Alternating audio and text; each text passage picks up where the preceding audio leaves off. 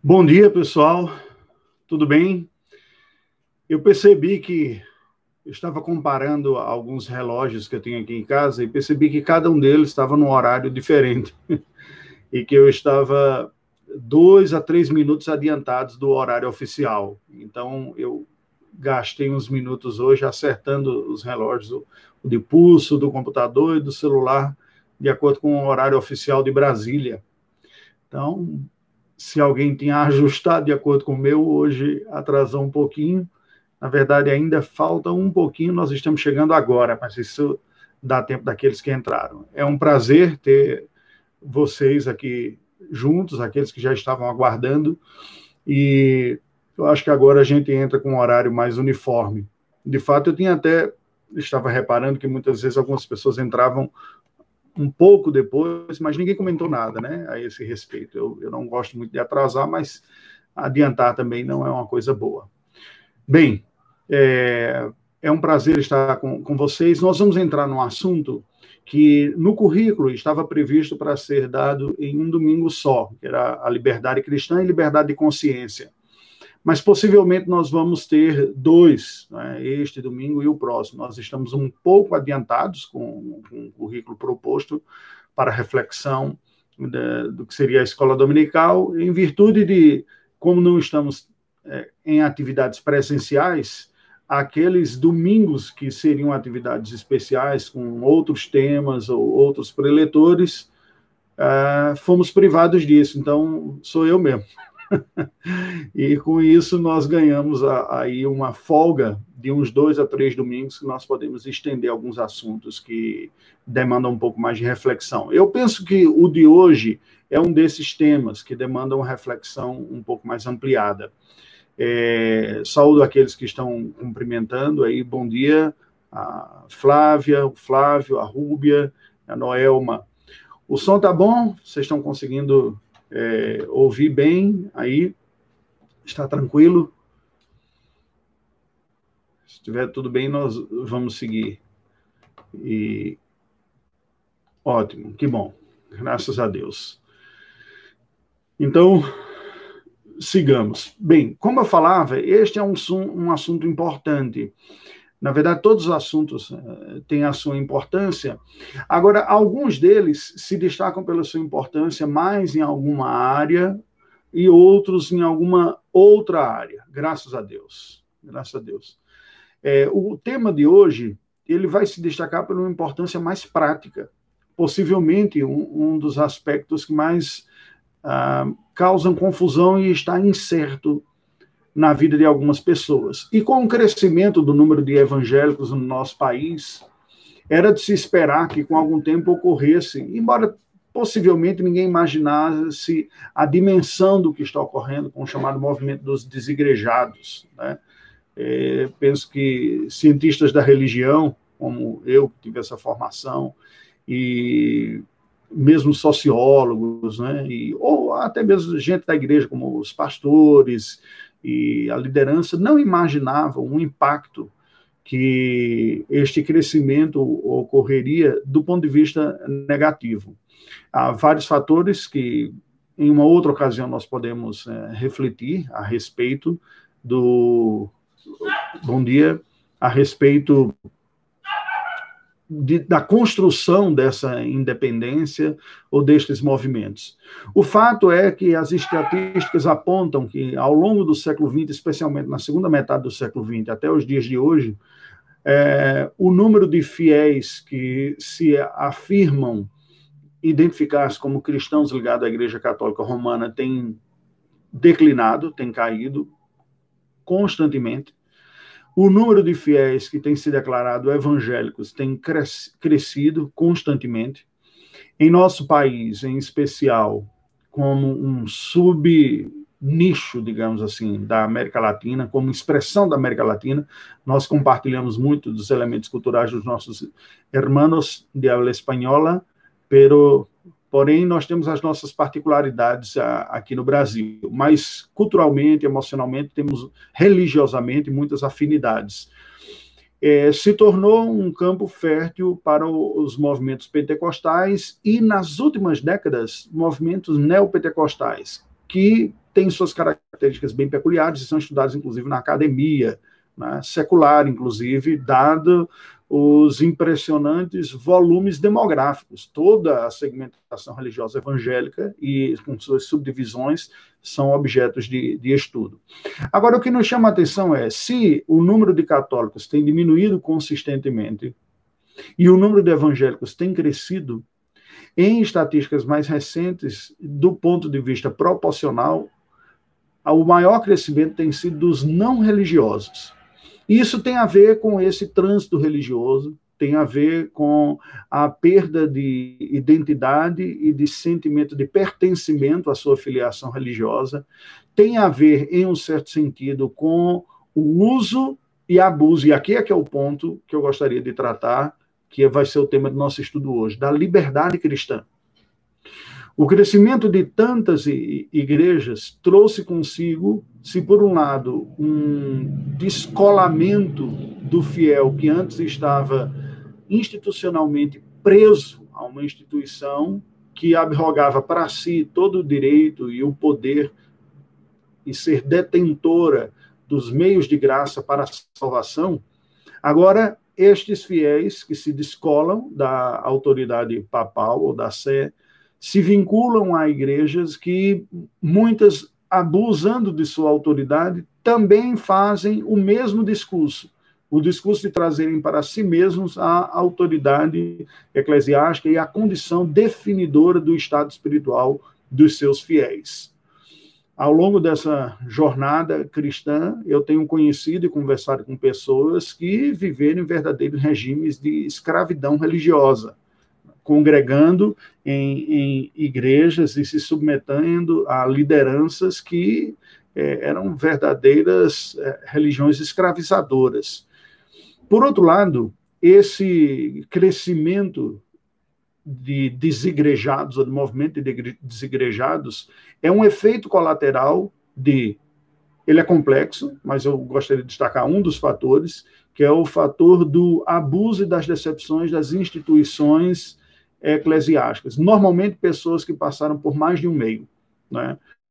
Fizeram o caminho comum da Igreja Católica Romana, ouviram a mensagem do Evangelho, de alguma forma se tornaram evangélicas e se entregaram às propostas de muitos desses movimentos. Algumas dessas propostas falaram. Isso nos traz um prognóstico muito triste, um prognóstico de um desencantamento com o cristianismo quando em muitos casos não foi nem mesmo o cristianismo que as pessoas experimentaram. Isso me faz lembrar bastante o contexto europeu no qual servi, especialmente o ocidental, por pouco tempo, e que dava para perceber que todo discurso a respeito do cristianismo não tinha como base do seu elemento, especialmente a crítica, não tinha como base da, da, do seu elemento crítico, da avaliação, é, aspectos objetivos da fé cristã mas tão somente a crítica se dava à experiência institucional cristã que estas pessoas tiveram. E no caso de Portugal, está fortemente vinculada ao catolicismo romano, visto que a nação portuguesa nasce como um decreto papal, uma bula, né, uma autorização que o Papa dá ao então pretenso rei de que se ele retomasse terras dos, mouros, né, dos muçulmanos de volta, lhe seria dado um, um, reino independente. Aquela terra seria um reino independente, e assim Portugal nasce independente da Espanha e se torna a primeira nação europeia cujos limites estão praticamente definidos até os dias de hoje.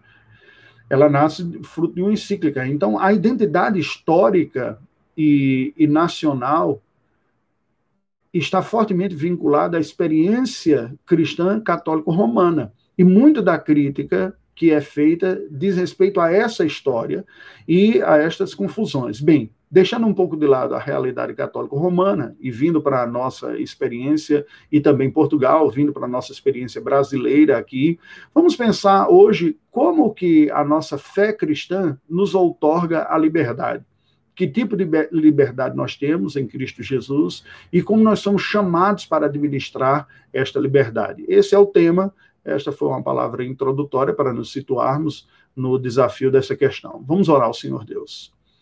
Deus bendito, nós te rendemos graças por mais uma manhã de domingo, pela oportunidade que tu nos dás de estudarmos a tua palavra. E pedimos, ó Deus, que, em nome do teu Filho Jesus Cristo, tu nos concedas a iluminação do teu Espírito para refletirmos de forma humilde e verdadeira naquilo que a tua palavra nos ensina a respeito desse assunto tão importante na vida cristã, é essencial até para a saúde, para o bem-estar espiritual é, da tua igreja, dos cristãos. Nós pedimos ao Deus o teu favor, em nome de Jesus Cristo. Amém. Eu gostaria de ler um texto que é um dos textos preferidos uh, para mim da Escritura para falar de, de, temas como esse, temas da liberdade e do salto de qualidade que o cristianismo trouxe com relação à antiga aliança. Está na segunda parte, segunda carta de Paulo aos Coríntios, capítulo 3 Segunda carta do apóstolo Paulo aos Coríntios, capítulo 3. Então, se alguém tiver condições de, de abrir e acompanhar a leitura que farei, na verdade, todo o capítulo poderia ser objeto da nossa leitura, mas eu vou destacar apenas alguns aqui, alguns versículos. Deixa eu dar uma olhada. Segundo aos Coríntios, capítulo 3. A Bíblia nos diz, a partir do versículo de número 12, o seguinte, de 12 a 18. Tendo, pois, tal esperança, servimos-nos de muita ousadia no falar, e não somos como Moisés, que punha véu sobre a face, para que os filhos de Israel não atentassem na terminação do que se desvanecia mas os sentidos deles se embotaram, pois até o dia de hoje, quando fazem a leitura da antiga aliança, o mesmo véu permanece, não lhes sendo revelado que em Cristo é removido. Mas até hoje, quando é lido Moisés, o véu está posto sobre o coração deles. Quando, porém, algum deles se converte ao Senhor, o véu lhe é retirado. Ora, o Senhor é o Espírito. E onde está o Espírito do Senhor, aí a liberdade. E todos nós, com o rosto desvendado, contemplando como por espelho a glória do Senhor, somos transformados de glória em glória na sua própria imagem, como pelo Senhor, o Espírito. O primeiro aspecto que eu gostaria de trabalhar hoje com relação à liberdade diz respeito ao nível de liberdade ganhado ou ganho pelos cristãos na nova aliança, do povo de Deus na nova aliança. A diferença que em Cristo, sob o evangelho, nós ganhamos com relação à antiga aliança. E aí eu estou seguindo o, a Comissão de Fé de Westminster, como nós temos estudado aqui, no seu capítulo número 20, o parágrafo 1 começa dizendo o seguinte: a liberdade que Cristo, sob o Evangelho, comprou para os crentes consiste em serem eles libertos da culpa do pecado, da ira condenatória de Deus, da maldição da lei moral. Então, o primeiro ponto é a liberdade objetiva. A liberdade cristã começa com algo que não tem nada a ver, num primeiro momento, com aquilo que eu sinto, que eu penso, com a minha autonomia, com o meu feeling, a minha sensação de, de, de bem-estar, de liberdade. Ela se trata de uma objetividade, de um ato consumado executado pelo Filho de Deus e aplicado, tornado real e legal na posição dos filhos de Deus. Ou seja, aquilo que Cristo fez por nós, ao cumprir plenamente a lei em nosso lugar, e aquilo que Cristo fez por nós, ao pagar a punição da lei em nosso lugar, levou aqueles que creem em Cristo Jesus a serem livres. De quê? Livres da condenação final livres da condenação eterna, livres da ira de Deus, livres do julgamento condenatório. Isso é um fato. As pessoas podem, e aí é o problema, muitos cristãos sofrem e são atormentados por não terem aprendido e conhecido esta verdade libertadora que o evangelho lhes trouxe.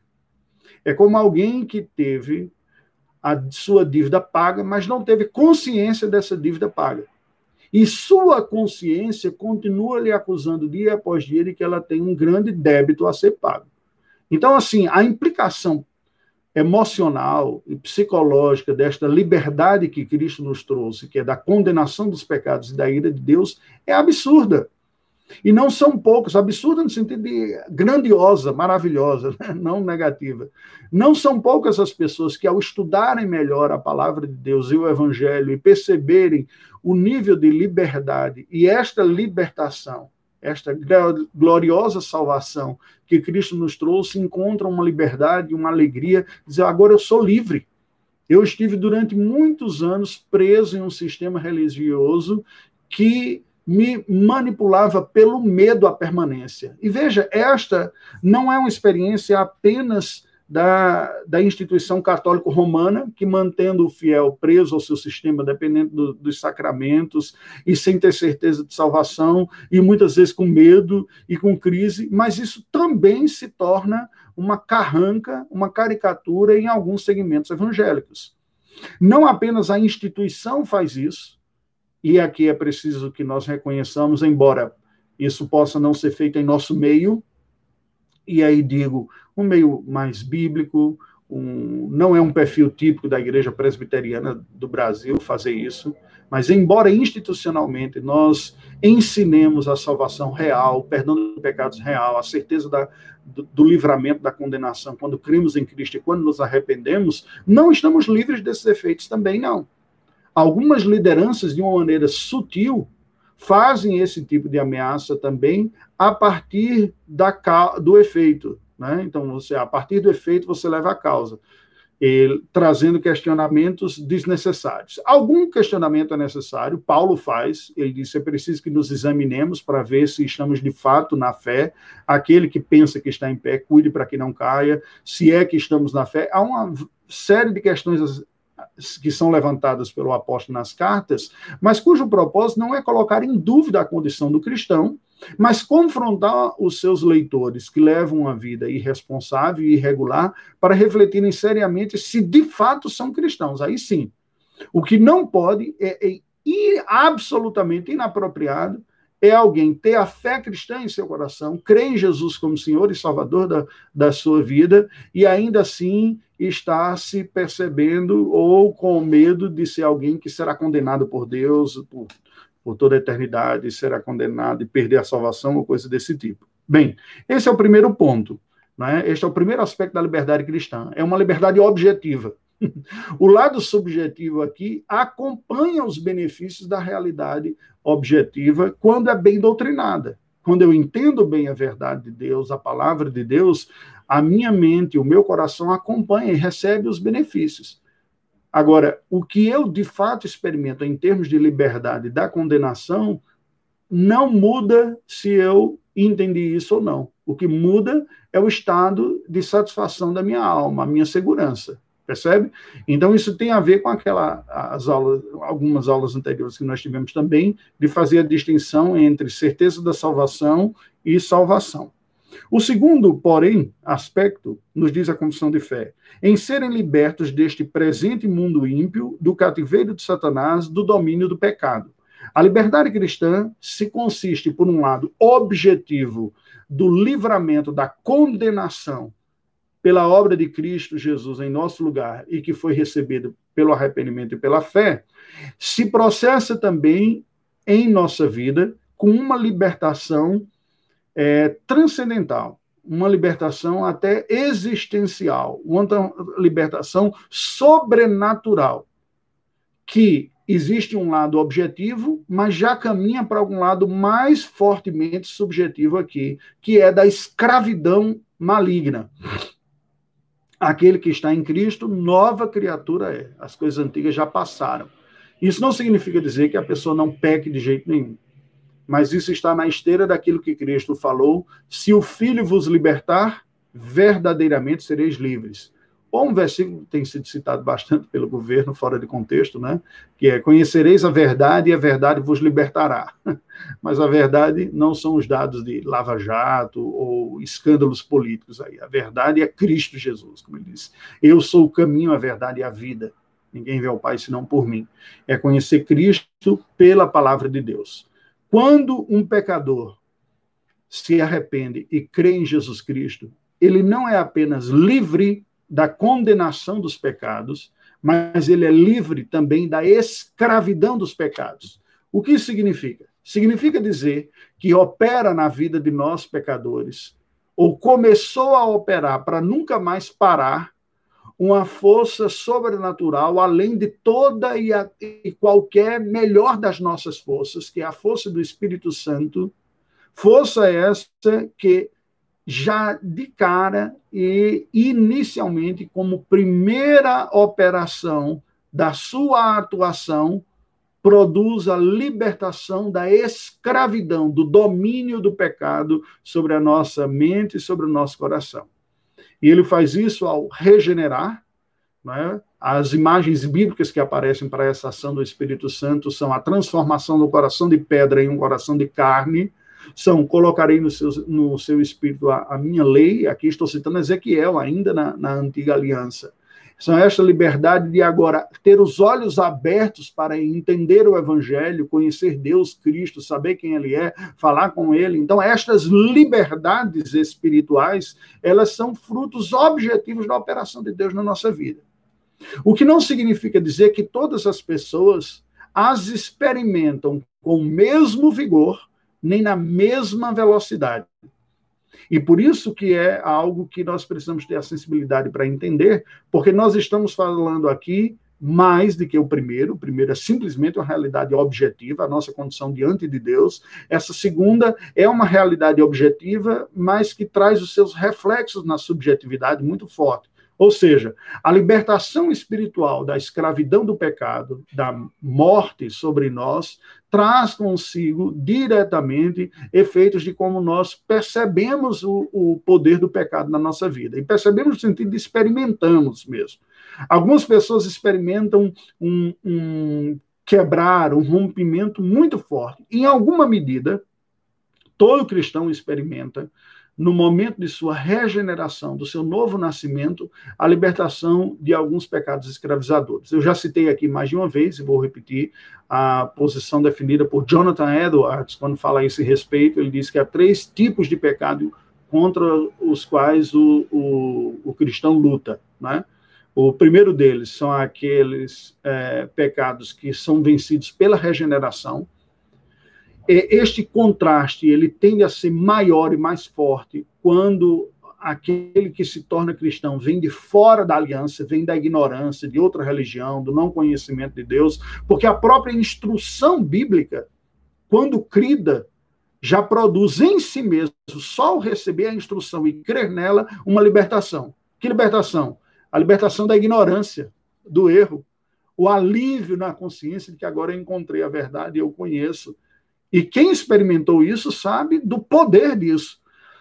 Aquelas pessoas que conviveram ou que nasceram dentro da aliança, no contexto da igreja, muitas vezes não conseguem dimensionar e não vão conseguir dimensionar o que significa a salvação da ignorância, porque nunca foram ignorantes. E essa é a diferença entre os filhos da aliança e aqueles que não são filhos da, da aliança.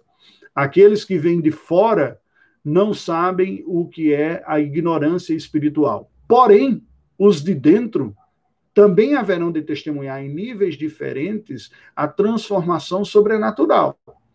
É comum nós ouvirmos pessoas que são filhos da aliança falarem que sabiam destas coisas durante muito tempo, mas parecia que ela não lhes fazia muito, não tinha tanta importância, em alguns casos não fazia muito sentido, mas não tinha um peso, um impacto na sua vida tão grande, até que em algum momento eles começaram a ser despertados para isto. Alguns são despertados em um processo lento e experimentam um, um crescimento e um amadurecimento da sua fé e das suas convicções de uma forma mais lenta e gradual. É, eu confesso que, assim, para mim é estranho lidar com isso, porque experimentei um contraste maior. E isso me, me angustia profundamente, porque eu gostaria de ver, por exemplo, os meus filhos com essa mesma convicção mais forte, mais imediata. E muitas vezes não os vejo. E acabo pesando na mão na disciplina, no ensino, Estou confessando pecado aqui para vocês, né? Querendo eu mesmo fazer o papel do Espírito Santo, porque ele é quem abre os olhos e quem convence o homem destas verdades. Nós somos os instrumentos da instrução, mas o Espírito Santo é que é o instrumento executador desta liberdade.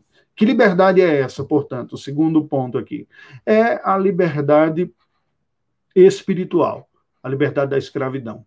O segundo pecado, dizia Jonathan Edwards, a segunda categoria de pecados que nós vencemos são aqueles que nós vamos vencendo à medida que amadurecemos espiritualmente. E a terceira, ele diz, são aqueles pecados contra os quais nós lutaremos até o fim de nossa vida. Aqui entra numa área que muitos evangélicos têm dificuldade com isso. Porque você ter uma luta que não cessa durante a vida não é fácil. Não é fácil.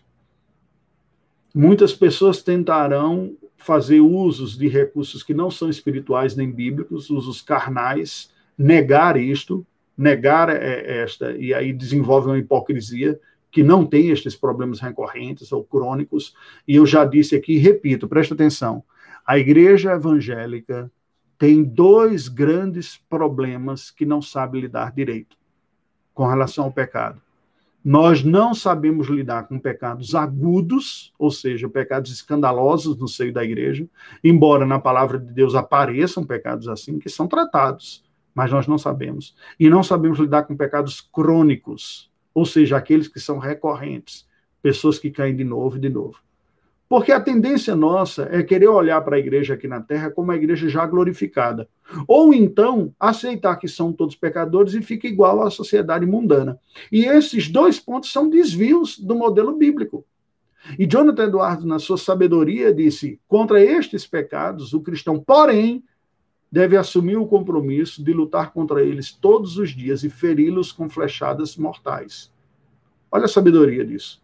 É essa liberdade que a Confissão de Fé está dizendo aqui, a liberdade cristã ter sido liberta do poder escravizador do pecado. Alguns imediatamente pelo novo nascimento, alguns como um progresso da vida cristã contínua, dedicação, dependência de Deus, meditação na Escritura, fidelidade, e outros lutas inconstantes até o final, lutas incessantes até o fim da vida, quando seremos glorificados e transformados. Agora, em que, aí você pode dizer, mas que liberdade é essa? Primeiro é a liberdade da escravidão. Nós podemos dar novas respostas. Antes não se podia. Esta liberdade espiritual nos deu a capacidade de entender, de reconhecer isso. E não há mais o poder escravizador do pecado sobre a vida dos cristãos. E ele, a Confissão de Fé continua falando dessa liberdade cristã, diz: da nocividade das aflições, do aguilhão da morte, da vitória da sepultura e da condenação eterna. Ou seja, nós estamos libertos também pelo conhecimento do Evangelho e pela experiência do novo nascimento em nossa vida, das angústias profundas daqueles que não conhecem a Deus, de se acharem perdidos, não saberem qual é a rota, não saber quem são, para onde vão, onde encontrar Deus, e isso é extremamente forte e marca a vida do cristão também, não é? desse peso da morte como a sentença final, o elemento desesperador de que a vida chega ao fim, todo sentido chega ao fim quando eu bato as botas. Né? Bater as botas é um efeito colateral de todas as pessoas que estão sob o pecado, ou seja, de toda a humanidade. Só seremos, só serão livres da experiência da morte a geração que estiver viva quando Cristo voltar. Todo o restante experimentará a morte, que não é um fim, né? É simplesmente o fim da vida terrena, mas o início da eternidade com Deus. Como também vai dizer, em terem eles livre acesso a Deus. Possivelmente aqui seja um dos aspectos mais gloriosos da nova aliança em Cristo Jesus. Como o acesso a Deus ficou mais fácil, aberto, alforriada, nos foi, nos foi dada essa liberdade que sem Cristo não era se não era conhecido. Imaginem você, e a Constituição de Fé vai tratar disso, as dificuldades, a parafernália, o peso carregado da liturgia, das exigências que a antiga aliança tinha para que o fiel da antiga aliança se achegasse a Deus. E aí ele continua, continua o, o, ele não, a confissão de fé, ela, em lhe prestarem obediência, não movidos de um medo servil, mas de amor filial e de espírito voluntário. Lembra que o Senhor Jesus diz: Já não vos chamo de servos, mas sim de amigos. É verdade que esta amizade com Deus faz parte essencial da relação do povo de Deus com ele. Abraão foi aquele primeiro que a Bíblia chama de amigo de Deus. Mas quando nós lemos o Novo Testamento, a imagem gloriosa, santa, justa e pura de Deus parece predominar sobre a imagem da sua paternidade, do seu amor e da sua afeição. Não que o seja, não tem nada a ver com Deus se mostrar desta maneira, e, em um certo sentido, não tem a ver diretamente quanto aos registros de Deus ser tão temeroso assim, porque Deus não mudou. Ele continua sendo absolutamente santo, puro e justo. Mas tem a ver com a capacidade espiritual dos fiéis da antiga aliança de desfrutarem de uma proximidade e, portanto, de uma comunhão maior com Deus ou, ou desfrutar espiritualmente de algo assim. A medida da graça da antiga aliança era menor. Então, havia menos gozo e usufruto e deleite e intimidade e sensação de segurança, de bem-estar e proximidade com Deus do que na nova aliança. A liberdade que nós temos em Cristo é uma liberdade maior e mais universal. Se você dizer, pastor, mas eu não vejo bem isso, não. Pelo contrário. Às vezes eu leio os salmos e vejo que o salmista tem uma intimidade com Deus e uma liberdade para falar certas coisas que eu não tenho coragem. Né? É como se ele ou fosse ousado, mas eu não consigo me ver fazendo algumas daquelas orações, questionando, né? Jó, o que Jó fala. Mas é exatamente isso o, o que a Bíblia está dizendo. Estas pessoas que não foram muitas, foram poucas, que desfrutaram de uma intimidade com Deus tal, de uma confiança, elas compuseram textos para mostrar que esta realidade estava presente e disponível e que nós devemos também fazer uso dela, mas não era algo tão comum como se torna na nova aliança. O que nos causa até espanto ouvir algumas destas palavras. O que Deus está dizendo o tempo todo, eu sou seu pai, eu estou aqui para acolhê-lo, para recebê-lo, embora também seja santo, justo e bom, mas isso não foi tão facilmente desfrutado na antiga aliança, e em Cristo Jesus, essa liberdade, este acesso a Deus, esta intimidade, essa honestidade nos é dada no nível maior, porque nos é derramada uma graça maior do Espírito Santo. Então, assim, a operação que Paulo vai falar em, em, no texto que nós lemos de Coríntios, segundo aos Coríntios 3, né, se houve uma glória na, na aliança da lei, né, se houve uma glória naquele período da lei, glória maior nós temos em Cristo Jesus. Se o regime da lei trouxe alguma glória e revelou né, algo, imagine agora que nós não somos guiados por uma aliança de pedra, mas de carne ele vai dizer assim: Vós sois, capítulo 3, versos 2 e 3. Vós sois a nossa carta, escrita em nosso coração, conhecida e lida por todos os homens, estando já manifestos como carta de Cristo, produzida pelo nosso ministério, escrita não com tinta, mas pelo Espírito do Deus vivente, não em tábuas de pedra, mas em tábuas de carne, isto é, nos corações e por intermédio de Cristo que temos tal é por intermédio de Cristo que temos tal confiança em Deus. Não que por nós mesmos sejamos capazes de pensar coisa alguma como os partistas de nós, pelo contrário. Ele pelo contrário, a nossa suficiência vem de Deus, o qual nos habilitou para sermos ministros de uma nova aliança, não de letra, mas do espírito, porque a letra mata, mas o espírito vivifica. Então, essa nova liberdade que nós temos em Cristo é uma liberdade de uma intimidade maior, de uma comunhão, de um derramar sincero do coração, de uma confiança, de uma honestidade, de uma transparência que não eram tão comuns no Antigo Testamento. E aí a confissão de fé segue dizendo: todos estes privilégios eram comuns também aos crentes sob a lei, como eu acabei de dizer. Estavam presentes e muitos os experimentaram. Mas sob o Novo Testamento, a liberdade dos cristãos está mais ampliada, achando-se eles livres do jugo da lei cerimonial, a qual estava sujeita a igreja judaica. Então, assim, o que a Constituição de Fé está dizendo é que essa liberdade ela não é apenas existencial, de fé, subjetiva, mas ela é também institucional, litúrgica, cerimonial. Eu comentava com o reverendo Bruno ontem, na celebração do, do casamento do Pedro e da Vitória, é, como a dificuldade que eu tenho quando eu vejo algumas pessoas querendo tratar aspectos da vida da igreja, como a liturgia, em um regramento, em uma legislação que a nova aliança não faz. São pessoas que estão presas à falta de liberdade ou à limitação maior e delimitação e controle litúrgico próprios da antiga aliança. Não há isso em Cristo Jesus.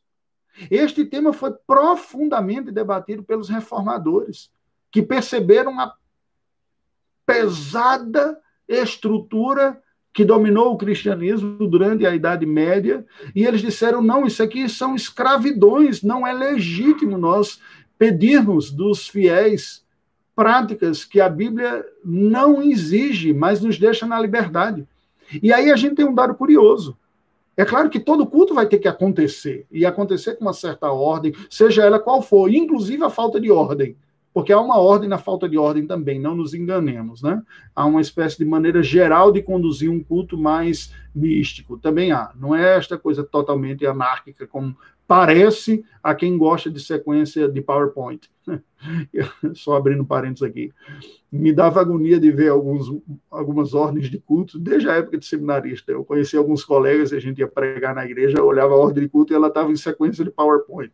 Ponto 1, um, ponto 2, ponto 3. Eu olhava assim, 16 pontos. Eu digo, gente, que script pesado danado é esse aqui. Mas é uma sensação interna, né? Eu não gosto dessa sequência algorítmica. Me dá a sensação de que, se não for nessa ordem que está prescrita aqui, o culto não é aceitável, se quebrou e se ofendeu a Deus. Mas eu sempre elaborei também um programa litúrgico, mas eu não gostava dos numerozinhos, não.